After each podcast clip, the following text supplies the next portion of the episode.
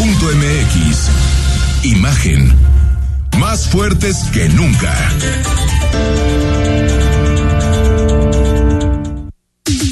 Twitter. Arroba Imagen Radio GDL. Imagen. Más fuertes que nunca.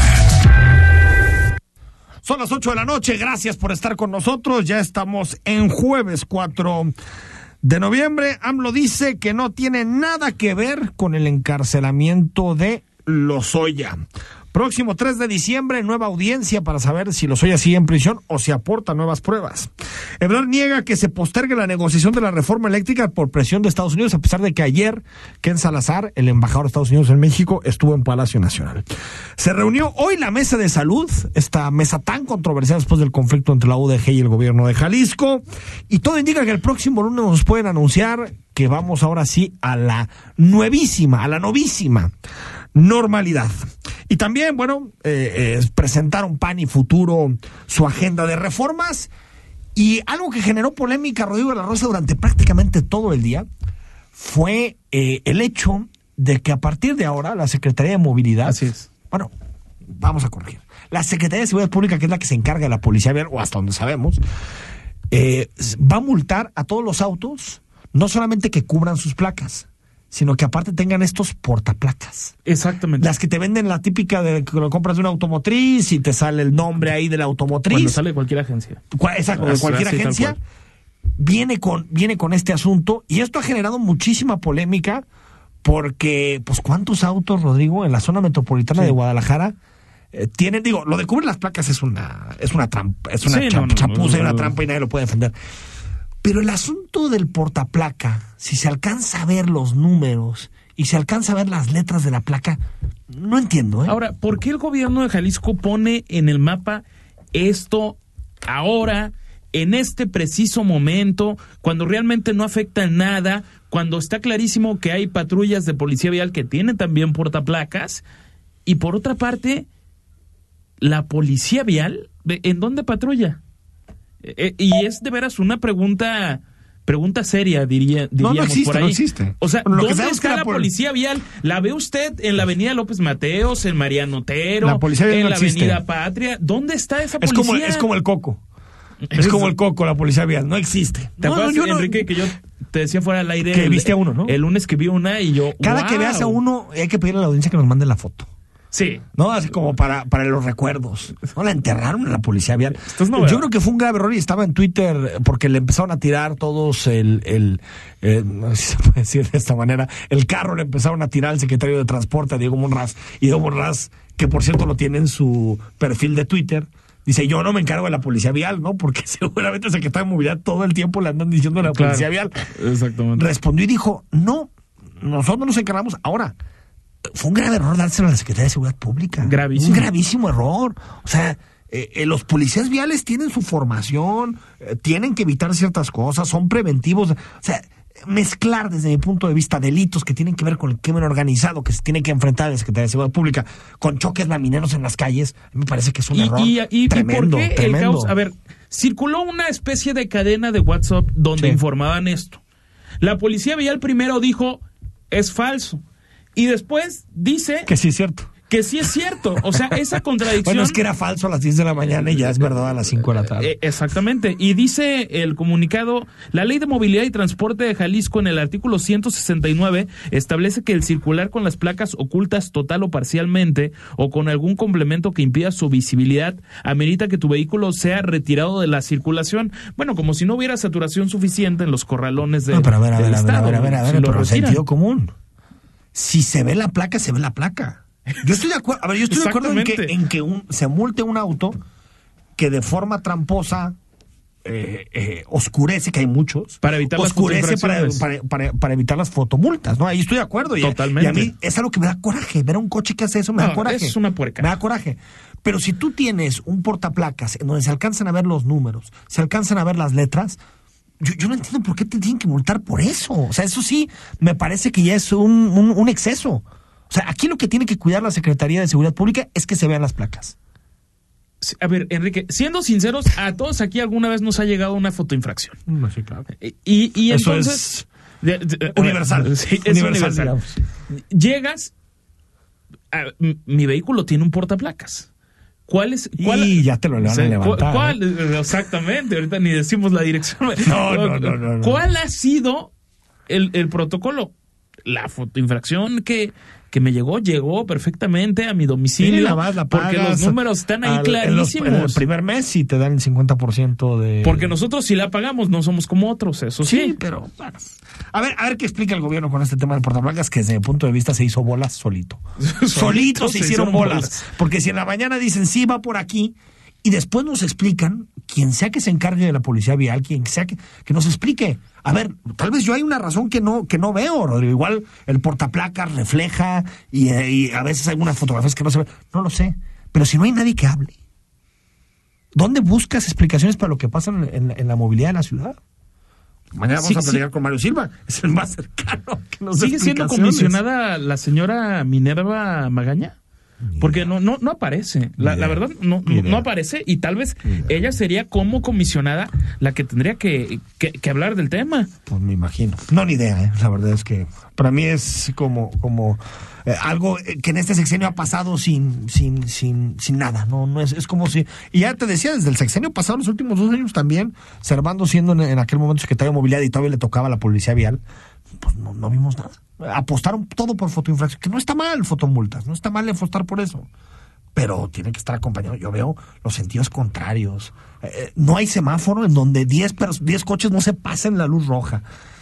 Hijo, o sea, Es lo, lo que documentó el informador hace Sí. unas semanas que era muy interesante en Lázaro en una Cárdenas. vuelta, pero en una vuelta. y López Mateos. más. Sí. 130 y tantos, creo que en una especie de tres 130 y horas tantos se habían dado la vuelta prohibida.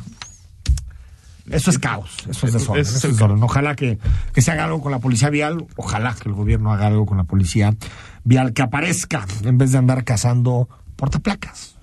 No sé, por favor. No, no. Sí hay temas más importantes, ¿no?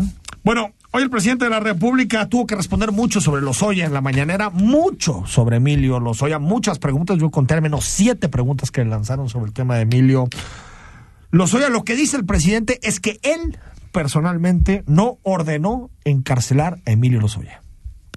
Veo bien lo que está haciendo la Fiscalía y en este caso también es el Poder Judicial, porque es el Ministerio Público y el juez. El Ministerio Público tiene que ver con la Fiscalía, pero el juez es parte del Poder Judicial y son los que determinaron que se quedara ahí este, el señor Lozoya. Lozoya. Lo acusan columnistas políticos hoy de que usted tuvo que ver en el viraje de la fiscalía, señor presidente. No, no, yo no este, doy eh, instrucciones en ese sentido. Bueno, sobre, sobre el caso Lozoya, lo, a ver, si dio instrucciones o no dio instrucciones López Obrador para que, para que encarcelaran a Lozoya, no, no podemos saber eso, no lo sabemos. Lo que sí sabemos es que la fiscalía tenía una forma de operar y cambió. Eso sí, eso sí lo sabemos. O sea, la fiscalía, y ayer, ayer el juez decía, oigan, yo le hubiera dado prisión preventiva a este cuate desde el primer día, Desde hace a 15 Lozoya, meses. pero nunca me lo pidió la fiscalía como medida cautelar. Entonces, pues yo no le daba eso porque no, cuando me la pidió y me justificó por qué tiene que estar en prisión preventiva, pues lo otorgué. Exactamente. O sea, el juez no cambió, el juez no cambió de postura porque el presidente dice en su discurso, el juez no, no el juez no, el Ministerio Público. El Ministerio Público actuó de una manera y el Ministerio Público actuó de otra en esta ocasión. Enrique, ¿hay algún argumento realmente sólido para decir que Alejandro Gertz Manero no forma parte del gabinete de López Obrador? No, no, no, bueno, o él- sea, él- él lo propuso. No recibe órdenes, lo, lo propuso. Yo creo que todos los fiscales eh, federales, estatales, Nunca han sido autónomos. Yo siento, son parte del gobierno. Parte del gobierno. A ver, si sucediera, como en otros en Estados Unidos es el caso que siempre se pone, en donde el fiscal es elegido por la gente en votación o es elegido en otros lugares por el Parlamento, otra cosa sería. Pero Y- realmente Alfaro eligió a Gerardo Octavio y López Obrador eligió a, a y el Senado claro. estadounidense se tarda semanas y hasta meses en definir procesar uno. un cargo de ese Aquí, aquí en el Senado de la República lo pueden palomear en cuestión de 48 Ahora, horas. Hertz hizo lo, lo, lo que tenía que hacer desde el primer día. Si tú querías a Lozoya y que Lozoya te diera la información, porque hay información muy valiosa, mételo a prisión a ver si no le urge darte la información, ¿eh? Sí, exactamente. Porque afuera, comiendo patito Pekín, ¿a quién le En urge dar la Funando, información? oye, Mejor. pues es que- Claro, ¿a quién le urge? Era desde el primer día, oiga, ¿usted tiene pruebas? Va, va al bote, porque usted es un corrupto. y después me va dando las pruebas. Y entonces ya después vemos si Claro. Abreviamos su proceso dentro de la prisión. 15 meses de tolerancia para este cuate, eh, donde entregó puras cosas. no y sé. a mí, dos cosas, Enrique, no, no me deja. Uno, me sigue pareciendo selectiva la justicia en México. Si con esto defender de ninguna manera a, a Emilio Sí, sí, sí, Lozoya, entonces completamente se- selectiva. Bueno, ahí y está el también, caso Rosario Robles. Rosario Robles, no por defenderla. Rosario Robles tiene que explicar lo que pasó con la estafa maestra, pero está en prisión y no debería pero estar está en la prisión. antesala No debería estar en prisión. político, ¿eh? Está en la antesala. Bueno, también habló Lourdes Mendoza que su fotografía, eh, esa sí es venganza, ¿eh? Sí, no, no, no. o sea, después pero- de que, de que Lozoya la acusó de haber recibido una bolsa, una bolsa, sí, sí, esto es, no una bolsa llena de billetes, una bolsa eh, de mano. ¿no? Sí, de, algu- de- de algunos miles de pesos. Pues sí, pero no, no, o sea, que la acusó de haber recibido esa bolsa, la metió en el caso de forma, parece hasta de venganza, ¿no? De Lozoya, como decir, algo me hizo esta, y la meto en el caso otra vez de una me, bolsa. me hizo un par de columnas que no me gustaron y se la cobro. Pues ella le tomó la fotografía a, a Lozoya. Así es. Le tomó la fotografía a Lozoya y yo creo que la fotografía tiene mucho que ver con el hecho de que Lozoya ahorita está en prisión. Y qué, claro, y qué mal parados quedaron todos esos de, no, la fotografía no es real, no es de hoy, qué mal parados. Se- señores, todo el derecho del mundo a apoyar al presidente López Obrador, Claro. legítimo, pero de eso, a no poder tener ningún ojo crítico con nada de lo que sucede en cualquier gobierno, al poder se le revisa y es increíble los ridículos que llegan a ser. Totalmente, ¿no? Defendieron una versión antes ni siquiera de que su, su patrón lo Pues, defendiera. los ¿no? moneros de conocido periódico, ¿no? Totalmente, totalmente. Bueno, ahí está el asunto. Eh, te platicábamos ayer, reforma eléctrica, el debate va hasta abril. Hasta abril. Hasta abril el debate de la reforma eléctrica. Ayer Ken Salazar, el embajador, aquel que el presidente mandó a Gallola, ¿no? aquel que mandó lejos, lejos, lejos, eh, fue a Palacio Nacional. Apareció un palacio. Horas después, dicen que en la política no hay coincidencias. Horas después, reversa el asunto de la reforma eléctrica, ¿no? Y hoy Marcelo Ebrard dijo eh, que, que no tiene nada que ver la presión de los Estados Unidos. No tiene nada que ver con la presión de Estados Unidos. Y también hoy estuvo en, el, en, el- en la Cámara de Diputados Carlos Ursúa, usted se acordará, fue secretario de Hacienda, el primer secretario de Hacienda de López Obrador, para decir que el peor error que puede cometer López Obrador en sus sexenios es aprobar esa reforma eléctrica. Exactamente. Es un, O sea, se sumaron una serie de voces una es serie... un audio que me parece hace público el, el periódico El Universal, ¿no? Sí, sí, sí. sí. Y, y es durísimo Ursula con, con la reforma eléctrica. Durísimo. Lo que sabemos es que la reforma eléctrica va hasta abril y me parece que es una decisión adecuada. Bueno, también ya salió el PRI. ¿no? Eh, No Rubén. Moreira, el coordinador de los diputados ¿Qué del dijo PRI, Rubén? pues que le parece bien. No, que mejor se esperen hasta pasando la elección. No, sí, pero Ah, Rubén. Moreira dijera pues hasta 2030, ¿no? Exactamente. 2030 aprobamos la reforma. Bueno, y hoy salió una, una encuesta que les recomiendo en el financiero. Una mayoría de mexicanos apoyan la reforma eléctrica. Sí. Objeción. Una mayoría de mexicanos que no conocen y aceptan que no conocen la reforma eléctrica La apoyan la reforma eléctrica. Porque el presidente dice que es muy buena. Sí, eh, pero es ahí donde ves cómo se está dividiendo este país. Quien no le gusta el presidente está en contra. Quien le gusta el presidente está a favor. Pero no conocen la reforma no conocen, ninguno de porque los aparte la, la pregunta es, ¿estás a favor de la reforma? 51% dice que sí, 31% dice que no. Es la pregunta del financiero. Preguntar, oiga, ¿usted conoce la reforma? 80% dice que no. Pero ¿Cómo te habla- opinas de algo que no conoces? Bueno, de hablar. Hoy presentó PAN y Futuro su agenda en el Congreso. Es exactamente eh, fu- futuro una una agenda en concreto Una un, propuesta, un bien. tema en particular y los panistas sí se fueron a todo un eje hicieron una especie de mitin ahí en el patio central del Congreso del y que Estado estuvo duro en las preguntas, ¿va? Se Los dije- pan- la- no, a- a, bueno, los bueno. panistas, ¿va? Bueno, fue, fueron tan duros, fue tan duro aquello de las, de las preguntas. A ver, haciendo, haciendo el trabajo Claro, como- claro, lo que se co- va a hacer, como es debido, supuesto, claro. pero pues la diputada Claudia Murguía mejor optó por. ¿Saben qué? Apaga y Estamos vámonos. más unidos que nunca. Muchas gracias. Hasta luego. Hasta luego, escuchamos. Acompañados de la presidenta estatal Diana Araceli González, la bancada panista del Congreso de Jalisco presentó los ejes que los regirán durante los próximos tres años en la 63 legislatura. La coordinadora blanquiazul Claudia Murguía avaló abiertamente la postura del gobierno de Jalisco de la revisión del pacto fiscal y pidió que se tome en cuenta los municipios.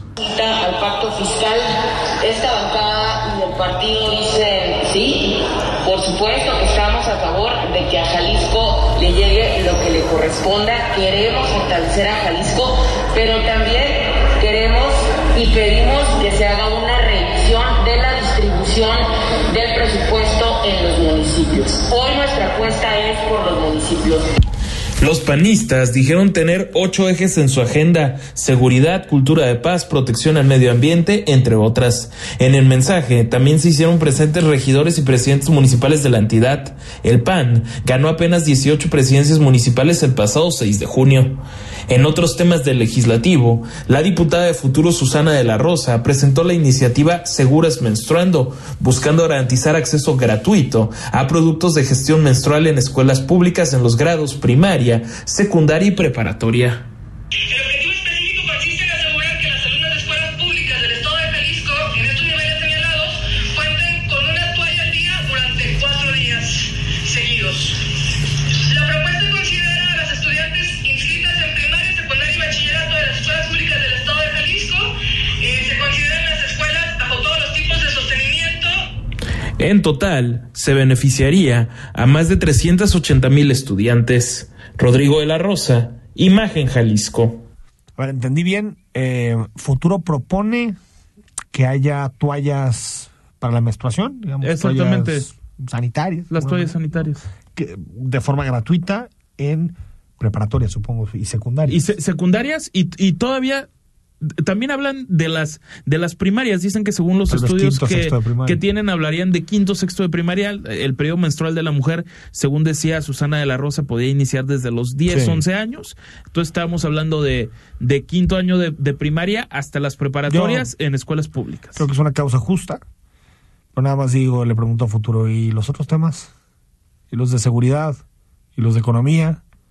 ¿No? A veces me parece mucho tema de género, que está bien. Yo no... no la perspectiva de género es- Está es- muy bien. está bien Que se propongan todo ese tipo de cosas y creo que son justas. O sea, yo creo que eh, eso deberían ser derechos, no algo que costara tanto dinero de pronto. Pero dices, oigan, están estos temas que la sociedad jalisciense está reclamando y yo no veo que ningún partido político los enarbole. Ninguno. Anticorrupción, seguridad, desarrollo económico, mejores empleos. ¿no? Pero eh, MC te habla de seguridad, Morena te habla de seguridad, el PAN te habla, te habla de seguridad, que también es lo que la gente naturalmente Pero que quiere escuchar. muy, ¿no? y, y, y creo que sí está muy vago y hasta muy ambiguo. Suelen ser ambiguos a veces en, en futuro. futuro. Sí, bastante noto- ambiguos. Y del No- PAN, no hablas de algo, esos algo temas. rescatable de las propuestas, algo que digas. "Ah, A ver, lo, lo que Aborto. digamos está en agenda. Ah, no, Pero siempre estamos pro, contra pro aborto. vida, Bueno, pero esa- esa y pro la vida, gente que lo, vota por lo- el PAN. lo normal de Acción Nacional, pero algo que digas. mm, medio ambiente, seguridad y, y las preguntas que, que, que versaban con los colegas reporteros que estábamos por ahí era, a ver, ustedes vo- votaron casi todo con, con los MCistas. El casi te sobra, Rodrigo. Sí, todo, Todo. con los MCistas. Era, es una extensión de MC, la- los cinco diputados que Bueno, que, actualmente, pero que eran nueve en la pasada. que, que eran nueve en la pasada, que mayoriteaban pues con Todos. más. Bueno, eran mayoría, con no más mayoría. Y la gente Sí, votó bueno, por eso, ¿no? Por, por supuesto. ¿Y, ¿Y qué respondió? Que van a hacer una alianza con los jaliscienses. Bueno, es lo, lo que lo que han venido diciendo que la, la alianza con Jalisco, Yo- pero yo- también hablan de ser oposición y Yo- es que no se no se sostiene ver, el discurso. Yo vaya. puedo entender que el PAN se alíe con MC y saquen los temas. Mm, Es parte de la política.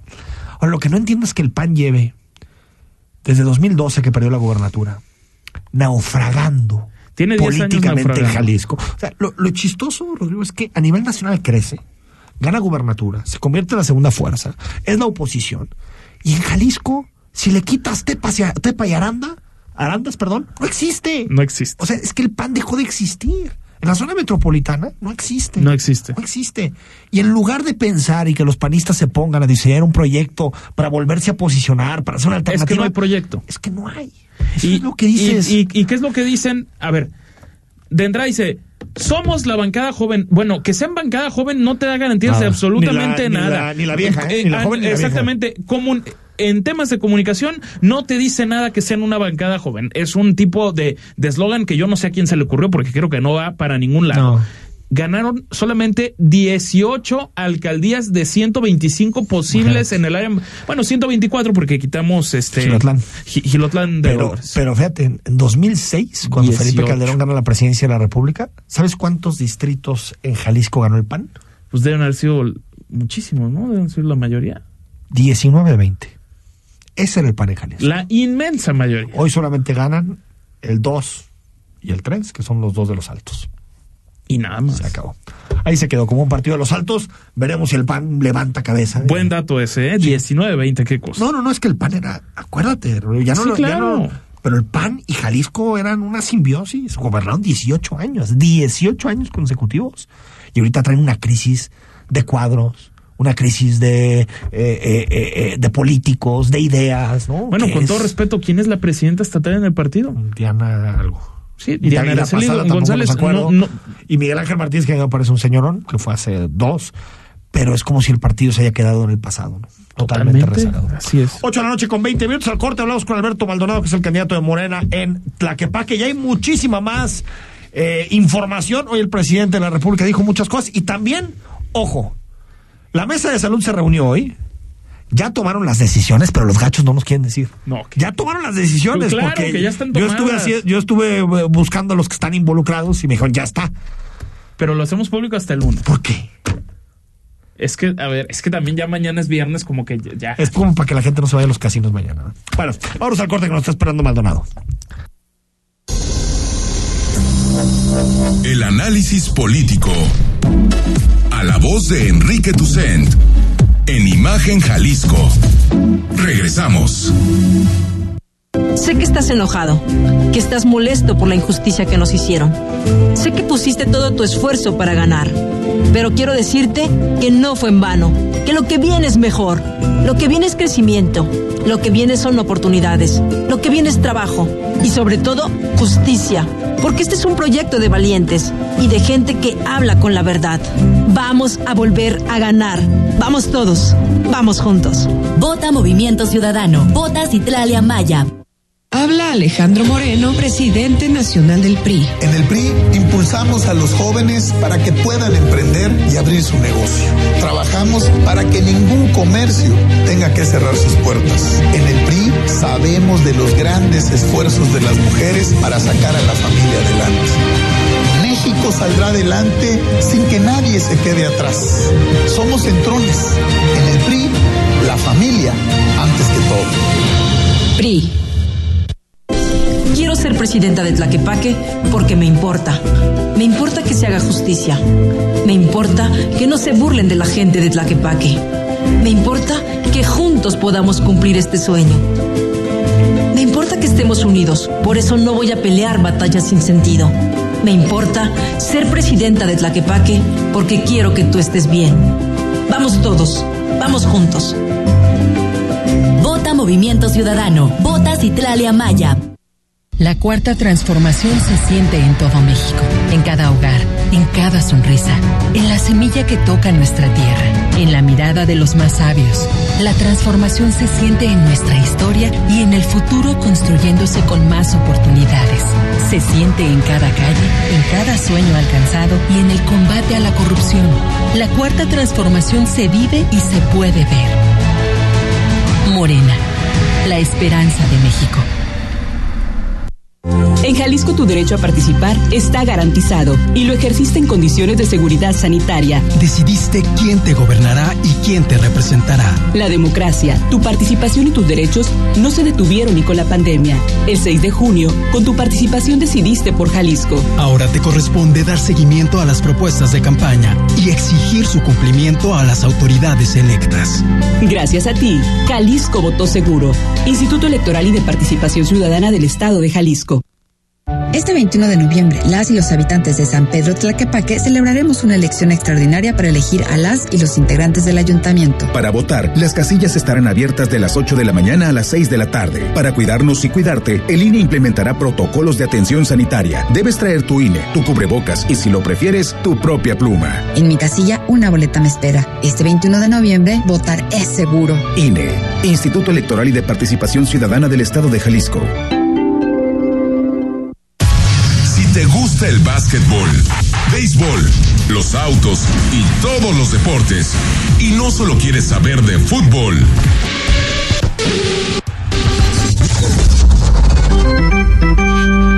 te invitamos a que escuches todos los domingos, de 8 a 10 de la noche, Imagen Deportiva, por Imagen Radio, poniendo a México en la misma sintonía. Estás escuchando Imagen Jalisco con Enrique Tucen. Facebook, Imagen Radio Guadalajara. Imagen, más fuertes que nunca. Estamos de vuelta, son las 8 de la noche con 25 minutos. Gracias por seguir con nosotros. Ya estamos en noche de, de jueves y con todo el gusto conversando con eh, Tigo para darte lo, más importante de la información que ocurrió este jueves, que ya huele, ya huele a fin de semana. Oye, Rodrigo, pues ah, lo decíamos, la mesa de salud se reunió eh, hace un ratito, estuvo en la mañana en Casa Jalisco, se reunió el gobernador del estado con integrantes de la mesa en donde estuvieron pues la plana mayor de la UDG, ¿eh?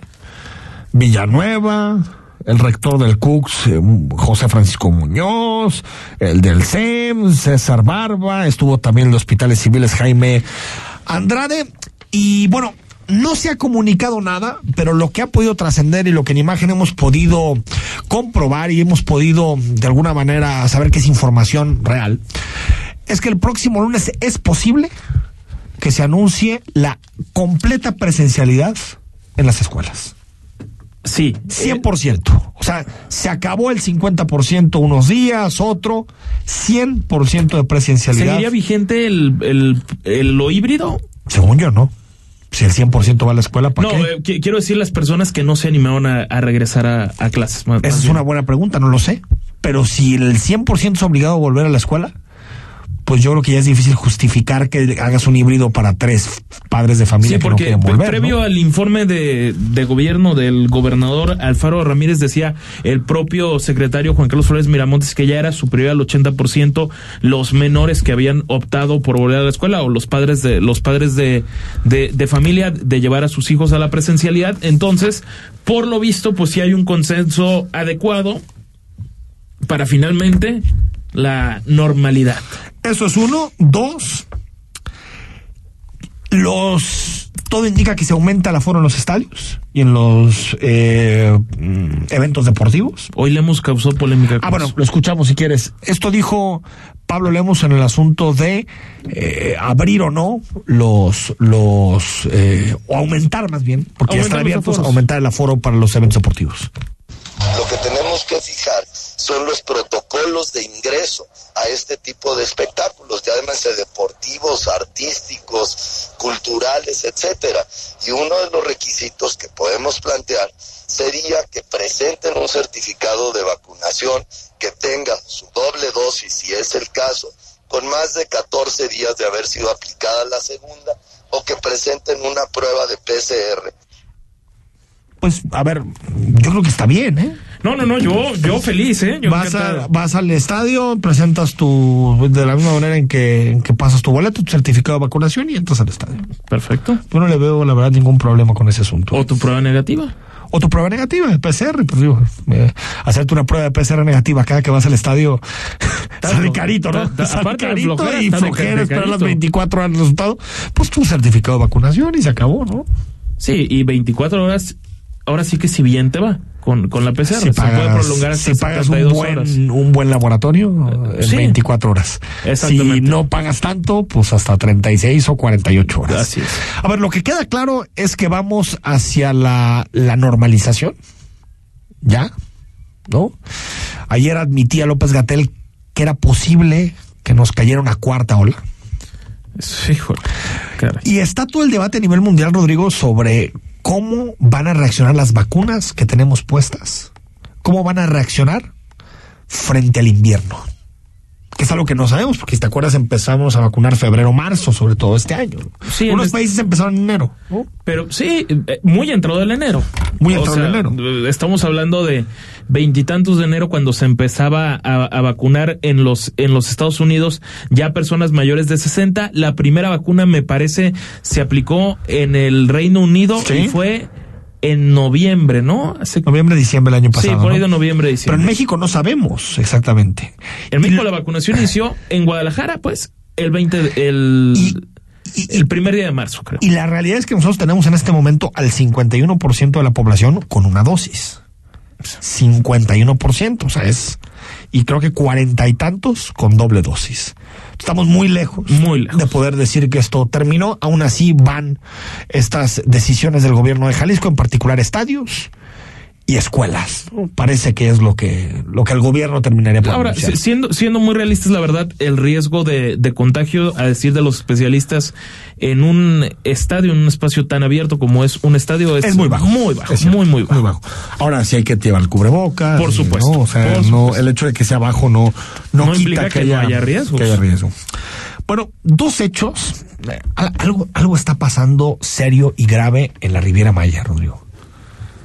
Un Se- tema de serio grave, ¿eh? Sí, ya es grave. porque hace algunas, hace, bueno, hemos hablado mucho del tema de, de Tulum y mm, sucedió hoy un tiroteo en Puerto Morelos, enfrentamiento entre bandas del crimen organizado, dos muertos. Y hace no mucho, transeúntes de hoteles de lujo de la Riviera Maya tuvieron que correr a refugiarse en medio de un tiroteo de los narcotraficantes. Y, y esto nos habla, Rodrigo, de, de la descomposición. Eh, La, la, la violencia, lamentablemente, eh, siempre está muy alta en todo el país. Pero, pero siempre vemos ciertos picos en algunos lugares. Por ejemplo, Guanajuato ha sido uno de ellos, un pico muy alto de violencia Brutal. que se ha mantenido durante Brutal. muchos años. Si recuerdas, en el sexenio de Felipe Calderón hablamos mucho de Ciudad Juárez, que era como el epicentro, ¿no? Que llegó a ser la, la- catalogada la ciudad más violenta del Del mundo, mundo. Enrique. Eh, en- con Enrique Peña Nieto fue, fue mudando de ciudades, pero hubo en su momento ciudades eh, con, con niveles de Monterrey violencia. Un momento muy complejo. Monterrey con todavía con Calderón, acuérdate cuando prenden el Casino Royal aquel, ¿no? Y yo 2012. creo que uno de los grandes focos rojos de la seguridad en este momento está en, en- en la Riviera Maya. Porque la Riviera Maya es una marca conocida en el mundo. No, es la marca. Este tipo de notas de lo que sucedió en Puerto Morelos, lo que sucedió en Tulum, Ahuyentas. Uh, si estamos en reactivación económica, ¿quieres que venga gente de turismo a México? Este tipo de noticias, Y una marca que depende 100% del turismo, Enrique. 100%. 100%. 100%. Y, y, en, y, en, y en, en esta parte, a ver, recordemos hace cuestión de tres semanas la, la influencer extranjera que estaba de vacaciones eh, en Tulum y murió Murió. por una bala perdida en una sí. balacera en un restaurante en el que estaba.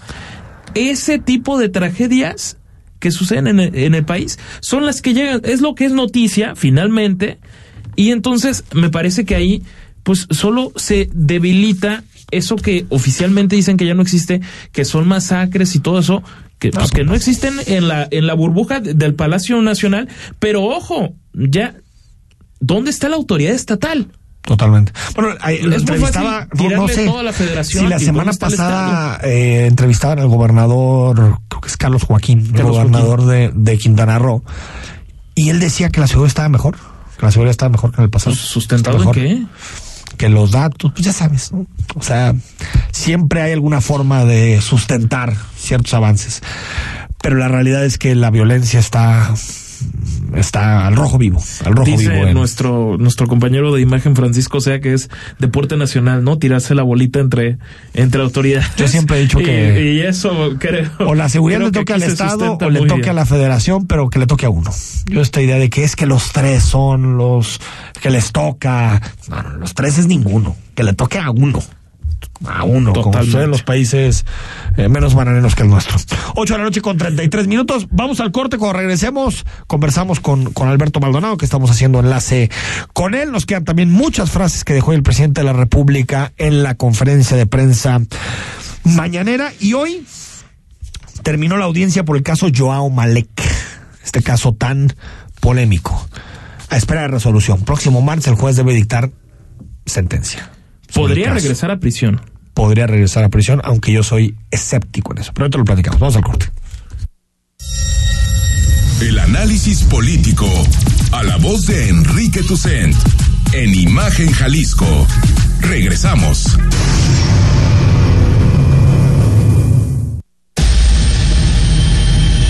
Las noticias no esperan, se generan segundo a segundo. Por eso, usted debe estar bien informado con opinión, certeza y crítica. bajo una voz fresca como la de Francisco Sea.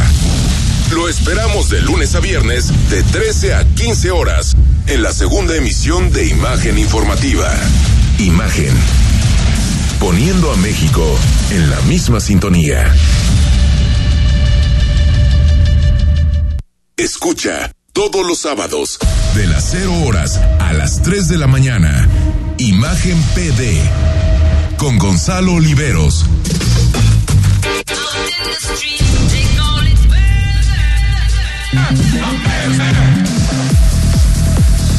Imagen PD. Imagen Radio, poniendo a México en la misma sintonía.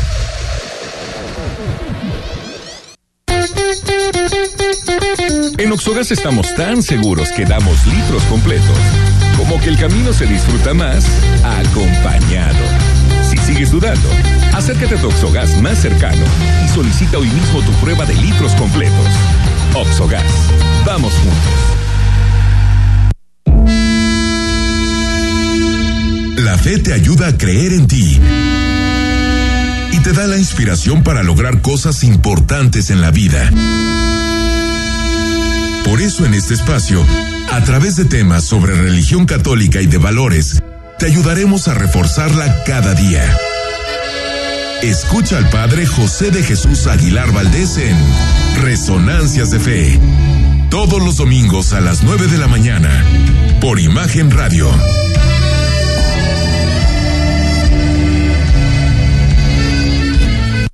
Pascal Beltrán del Río, en Imagen Informativa Primera Emisión. El encuentro con la verdad. De lunes a viernes, de 7 a 11 de la mañana, hora del centro. Poniendo a México en la misma sintonía. Si desde que despiertas comparas todo, qué ponerte, qué desayunar o por dónde irte, ¿por qué no lo haces con la decisión más importante de tu vida? En SOC te ayudamos a comparar créditos hipotecarios para que compres tu casa. Solo ingresa a nuestro comparador y en tres clics encuentra el crédito que más te conviene, sin costo, fácil y rápido. Antes de comprar una casa, piensa en SOC. Los fines de semana también hay noticias. Todo un equipo de colaboradores te informan, orientan y entretienen. Todos los sábados en punto de las 7 de la noche. Imagen informativa tercera emisión sábado. En Imagen Radio. Poniendo a México en la misma sintonía. Estás escuchando Imagen Jalisco con Enrique Tucent. YouTube, Imagen Radio Guadalajara. Imagen, más fuertes que nunca.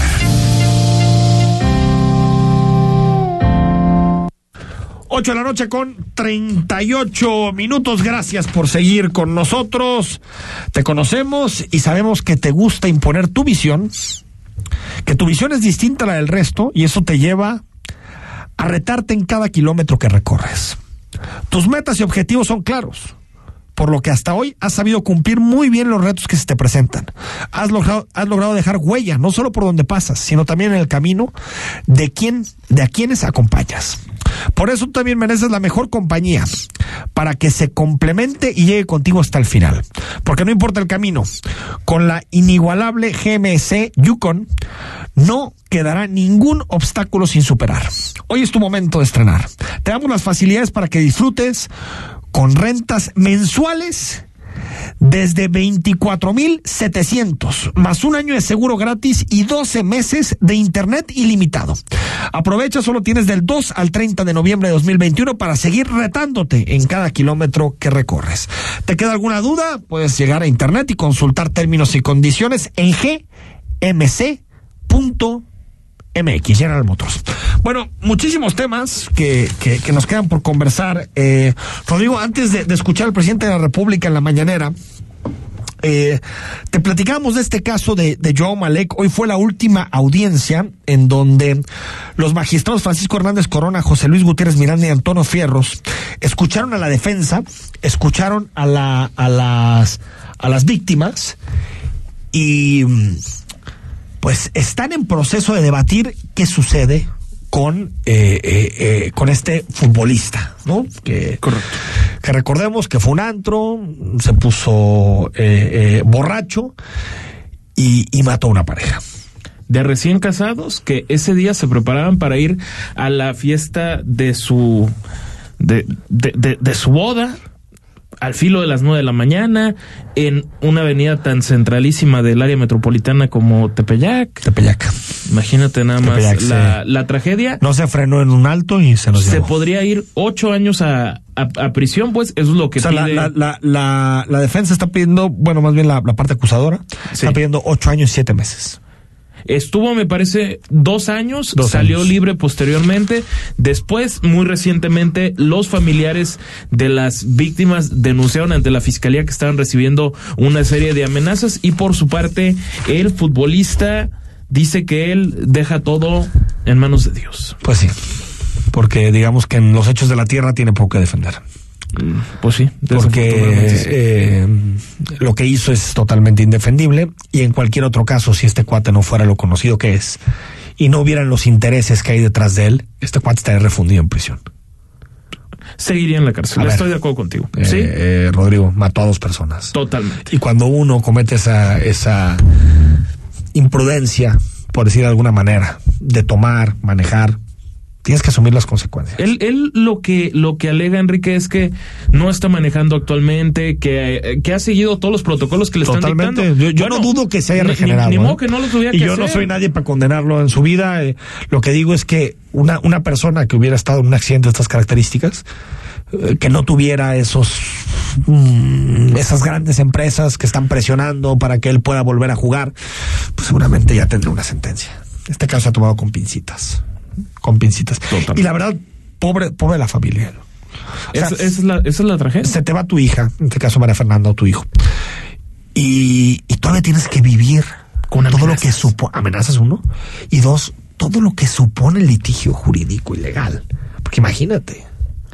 O sea, la, la, la, la, tristeza in- indescriptible porque yo, yo, yo escuchaba a una, a una madre no, no hace mucho tiempo que, que decía que existían los, lo- los huérfanos, e- etcétera, o sea, de, pero el perder a un hijo no tiene nombre. No tiene nombre. Eso sí, no tiene nombre.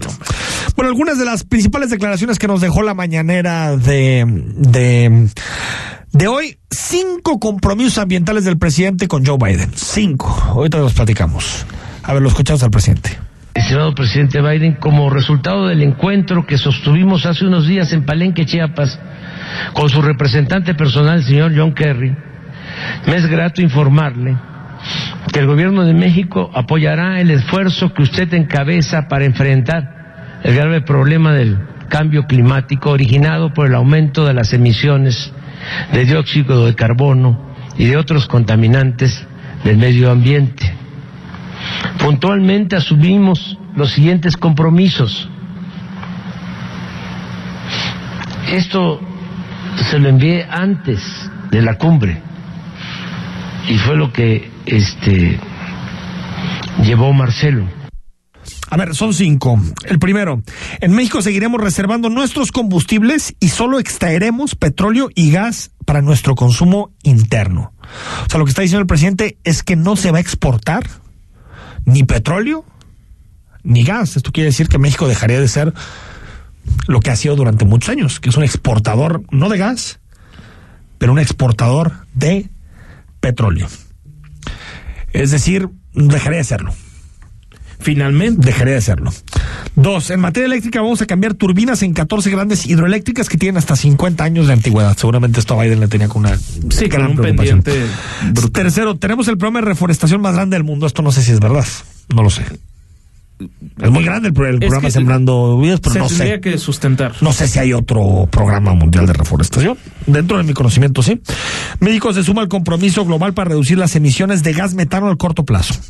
Desde que llegamos al gobierno, no hemos otorgado ni una sola concesión para explotación de la minería tóxica. Estos son los cinco compromisos que hace el presidente López Obrador con el presidente Biden. Oye, bu- bueno, lo, lo positivo de ese caso es que sí me parece que creo es la primera vez en tres años que el presidente López Obrador se pronuncia abiertamente en pro del medio ambiente. Qué bueno, que ya, medio- ya era hora.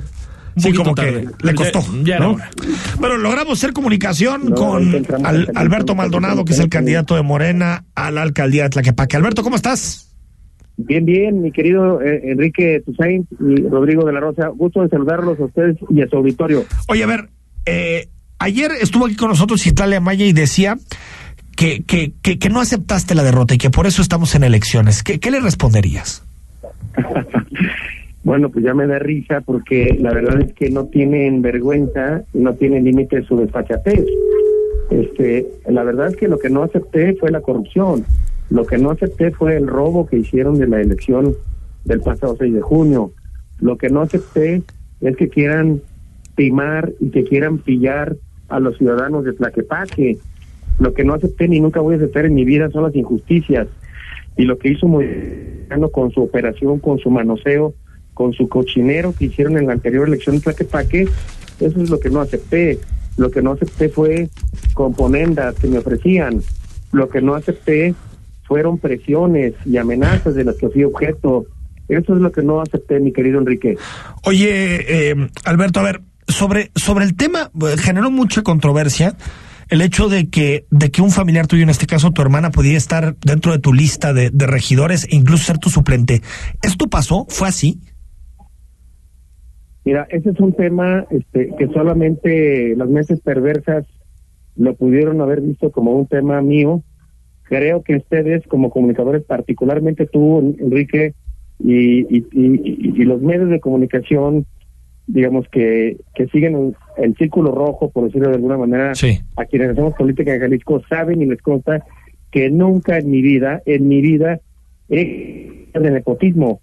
Los que se han caído son movimientos ciudadanos en Tlaquepaque, donde están todas las nueras y los hijos de la anterior presidenta municipal. Los que se han caído es MC, que no tienen vergüenza. Por un lado me quisieron sacar a mí de la boleta haciéndome trampas jurídicas, diciendo que fueran puras mujeres, cuando pusieron al esposo, al marido de la que era la presidenta municipal. Eso es no tener vergüenza. Pusieron al esposo de la que estaba de presidenta municipal, como si el poder se heredara. De ese tamaño es el descaro del movimiento ciudadano, particularmente en Tlaquepaque, sí. y, y, quienes gobiernan lo han permitido. Pero, pero entonces esto de la Este, lista... Eso nos tiene ofendidos a los tlaquepaqueses. Eh, no, eh, eso, era, eso era mentira.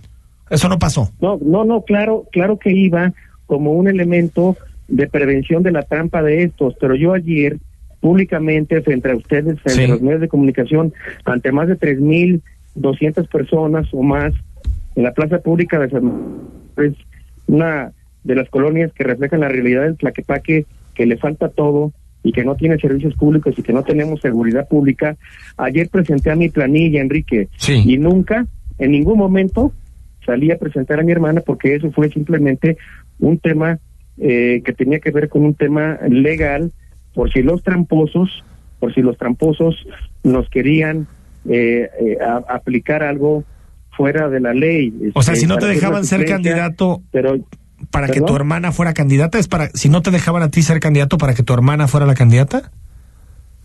Eh, fue para cuidar el tema de lo de género y que, y que pudiéramos estar en posibilidades de registrarnos al día siguiente, porque Morena ha sido muy claro, Morena Nacional ha sido muy claro, mi partido me ha dado el respaldo contundente, este, en el sentido de que siempre fueron muy claros en decir que yo tendría que ser el candidato, que iba a ser el candidato, y así me ratificaron, como tú pudiste ver, nos tuvimos que registrar un día antes, más bien, el día que se cerraba el registro, unos minutos antes de que se cerrara, tuvimos que hacerlo, habida cuenta que hasta el día siguiente iba a salir la resolución de la sala superior. Entonces, sí, efectivamente, se previó, esa fue una sugerencia de los abogados de Morena, el prever poner un género mujer, este, que además ella es una activista muy importante, es una luchadora social también, que este, que se gana, que se ha ganado su, su propio trabajo, este, mi hermana Rosalicia, sí. a quien yo respeto profundamente, pero este fue un fue una cosa, fue un fue una presentación de momento a momento, es decir, se presentó así efectivamente el eh, el último día que había para registrar, pero inmediatamente cuando se abre la campaña oficialmente, que fue el día de ayer a las seis de la tarde, yo presenté definitiva donde desde luego que no viene mi hermana. No está tu hermana. Desde luego que no viene. Y desde luego que ella sigue ayudando a Morena y sigue Sí. ayudando la causa social este con mucho interés sin estar en la familia, Enrique. Me, me quedan 30 segundos. Bueno, lo platicamos esta semana, lo que sucedió en Tlaquepaque, los, el enfrentamiento, los balazos, lo que está sucediendo en Tlaquepaque. En caso de ser presidente municipal, eh, eh, Alberto, ¿qué harías en seguridad? Que me lo expliques muy breve. ¿Qué cosa distinta harías de lo que se está haciendo en este momento en Tlaquepaque? Eh, en el momento que la que la ciudadanía de Tlaquepaque nos dé la oportunidad, primero quiero decirte que yo tengo un plan de trabajo muy claro. Yo soy un hombre de propuestas, soy un hombre de ideas, soy un hombre que, que conozco el derecho, ya lo demostré en estas en estas en este cruces que me hicieron pasar los tramposos eh, naranjas. Este, primer en primer lugar, para tendremos que serenar Tlaquepaque, tenemos que volverle la la tranquilidad a los ciudadanos de Tlaquepaque. En primer lugar, pues habrá que entrar a darle una revisada a nuestra policía, habrá que eh, hacer un filtro para ver eh, eh, eh, que estén los policías comprometidos, quién quiere servir, quién quiere ayudar a, seguir en la corporación. Vamos a tener cero tolerancia a la corrupción, cero tolerancia a la corrupción. Vamos a capacitarlos, pero también vamos a apoyar a nuestros policías que quieran servir al pueblo. Tenemos que capacitarlos, tenemos que equiparnos. Yo les ofrezco y les voy a ofrecer su seguro de gastos médicos mayores para que en algún enfrentamiento puedan ser eh, trasladados al primer hospital que les quede de paso y no como usted ahorita, que se los tienen que llevar a hacer fila o al centro médico eh, del IMSS o, o al hospital civil. Este, tienes que darles un seguro de vida, tienes que darle equipamiento, es decir, herramientas de trabajo. Hoy los policías, quiero decirte, y puedes hacer un ejercicio periodístico, hay patrullas que tienen plaga de, pu- plagas de chinches, este, eh, patrullas, el parque vehicular, el 80% del parque vehicular de patrullas en Zacataque no sirve, están descompuestos porque fueron unos irresponsables en el manejo del dinero público. Entonces yo le voy a entrar a serenar Tlaquepaque, voy a entrar a solucionar en la medida de nuestras posibilidades el tema particularmente de lo que son los delitos patrimoniales, es decir, el robo a casa habitación, el robo a vehículos. No soportamos los robos a vehículos, no soportamos los robos a casa habitación en Tlaquepaque hoy. Hoy eh, pareciera que nos quieren acostumbrar a que todos los días haya balaceras en Tlaquepaque y eso es porque la seguridad pública ya se, ya los rebasó, se les salió de control a los gobiernos de MC.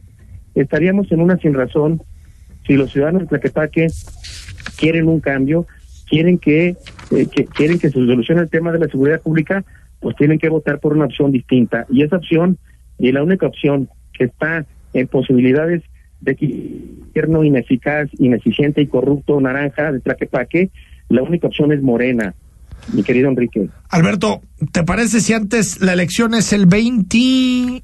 21 de noviembre. Antes de, de, de la elección, te invitamos a que vengas y platicamos más a fondo, ¿te parece?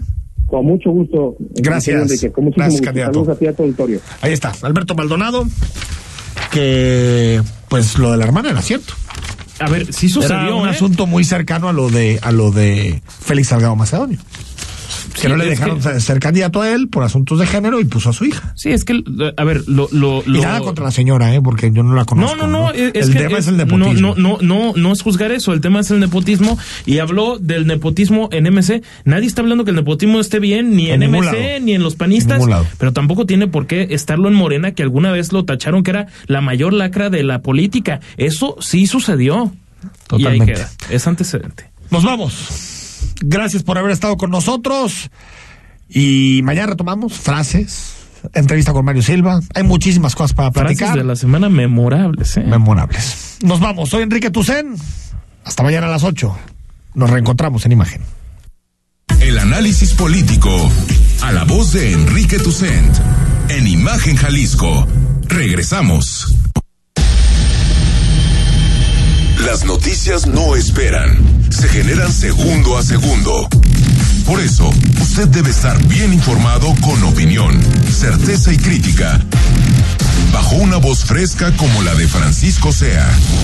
Lo esperamos de lunes a viernes de 13 a 15 horas en la segunda emisión de Imagen Informativa. Imagen. Poniendo a México en la misma sintonía.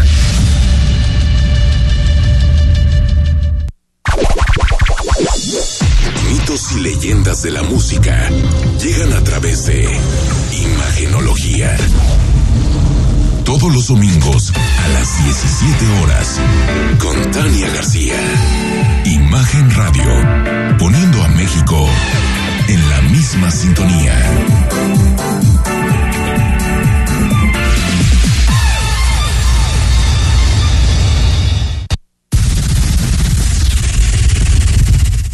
Domingo por la noche y no supiste nada del mundo del deporte. No te preocupes. Sintoniza de 8 a 10 de la noche. Imagen Deportiva. Por Imagen Radio. Poniendo a México en la misma sintonía.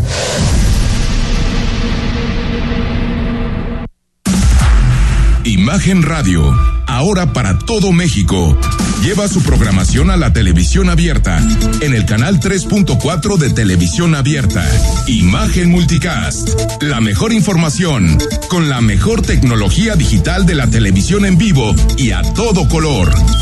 Con los reconocidos comunicadores de Imagen Radio, Imagen Multicast. Canal 3.4 de televisión abierta, poniendo a México en la misma sintonía.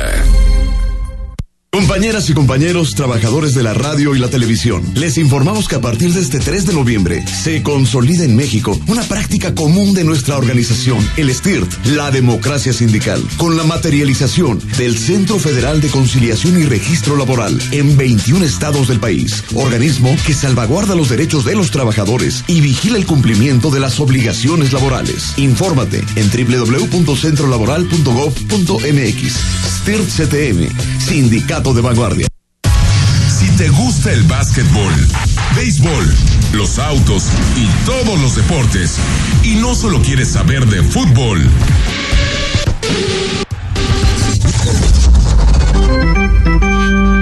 te invitamos a que escuches todos los domingos, de 8 a 10 de la noche, Imagen Deportiva, por Imagen Radio, poniendo a México en la misma sintonía.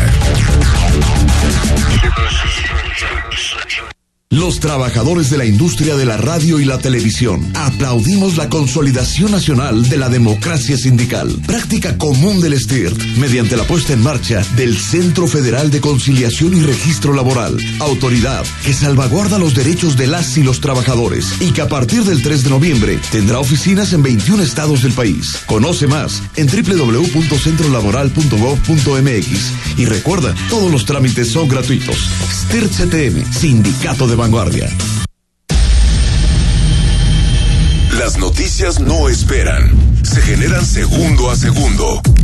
Por eso, usted debe estar bien informado con opinión, certeza y crítica, bajo una voz fresca como la de Francisco Sea. Lo esperamos de lunes a viernes, de 13 a 15 horas, en la segunda emisión de Imagen Informativa. Imagen. Poniendo a México en la misma sintonía. La reforma laboral, fruto de la lucha de trabajadores como los de la radio y la televisión, está en marcha. Por ello, a partir del 3 de noviembre, están en operación 21 oficinas del Centro Federal de Conciliación y Registro Laboral. Compañeras y compañeros, tienen derecho a conocer el contenido de su contrato ley o colectivo de trabajo, así como a votar de manera personal, libre, secreta y directa, y su legitimación. Transparencia tradicional en nuestra organización. Conoce más en www.centrolaboral.gov.mx. CTM, Sindicato de Vanguardia. XH SC 93.9 MHz con 200.000 watts de potencia, transmitiendo desde Avenida Rubén Darío 746 tercer piso, Colonia Lomas de Guevara, Guadalajara, Jalisco. Código postal 44657. Imagen, poniendo a México en la misma sintonía. Está usted escuchando Imagen. Sintonía. Poniendo a México en la misma sintonía.